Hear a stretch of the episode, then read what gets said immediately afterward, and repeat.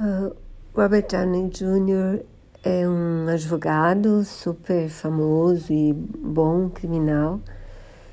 Ele volta para a cidadezinha dele, está em processo de divórcio, tem uma filha e volta para casa porque a mãe morreu. Lá encontra com os irmãos e com o pai, com quem ele não fala há anos, e na hora dele voltar, ele acaba ficando porque o pai dele é acusado de ter matado um criminoso num, num acidente de carro, num atropelamento e fugido do local. O filme é sobre o julgamento, sobre a relação dele com os irmãos e com o pai. Os atores são ótimos, é baseado num livro do John Grisham. E acho que vale super a pena, porque os atores são ótimos e a história é super bem contada.